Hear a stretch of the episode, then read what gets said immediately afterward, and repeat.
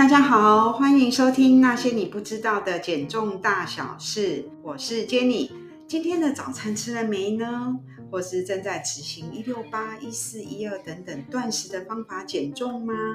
感觉好像每天都在体重管理，尤其是夏天，真的比较没有办法掩藏我身上的脂肪圈。最近我也是很认真在执行，睡前不要吃宵夜啦，或是晚餐在睡觉前呢，三小时把晚餐都吃完。但是有时候还是会破功，不过没有关系啦，继续加油，有控制就有波比。今天我们要来跟大家分享一篇美国心脏协会杂志的临床研究文献，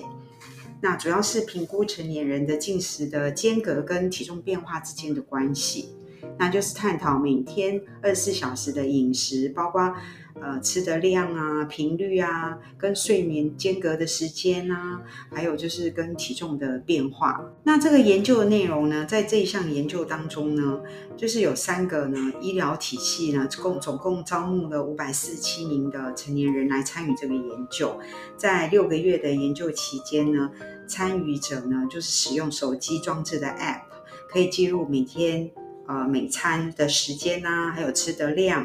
啊，还有就是他们的频率，另外就是可以记录进食跟睡眠的时间，还有身体活动的时间等等。那研究人员呢，也从了这个电子健康记录的资料中呢，呃，了解了有关体重相关的合并症，比如说有没有糖尿病啊、高血压啊、心血管疾病等等。那虽然这个收案的时间是十年啊，那不不过呢，真正呃研究的期间是六点三年。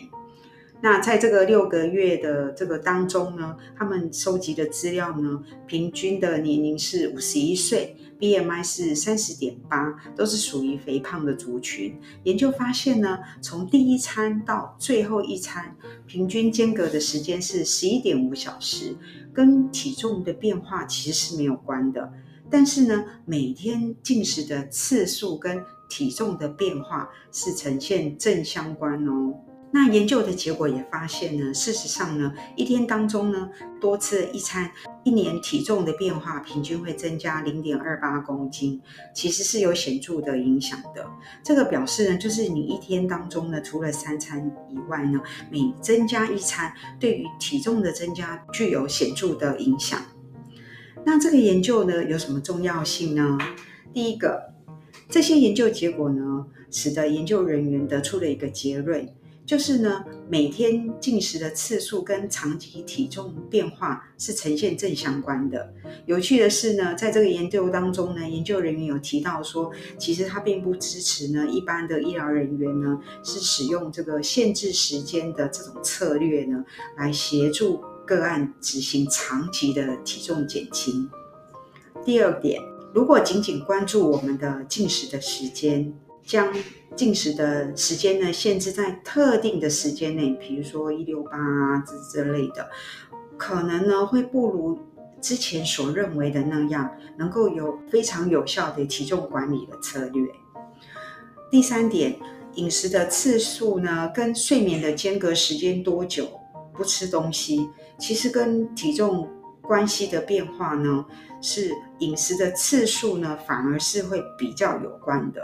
那这个临床的研究呢，我们要怎么样运用呢？第一点，这个研究的显示呢，就是每天我们吃的频率呢，就是吃东西呢，离这个睡觉的时间呢，这这样的时间的距离，对体重的变化来看，长期来看的话呢，其实吃的频率越多呢。对于这个体重的影响力其实是比较大的，所以呢，在日常的生活形态当中呢，应该要保持规律三餐的频率，对于长期的体重控制才会更有帮助。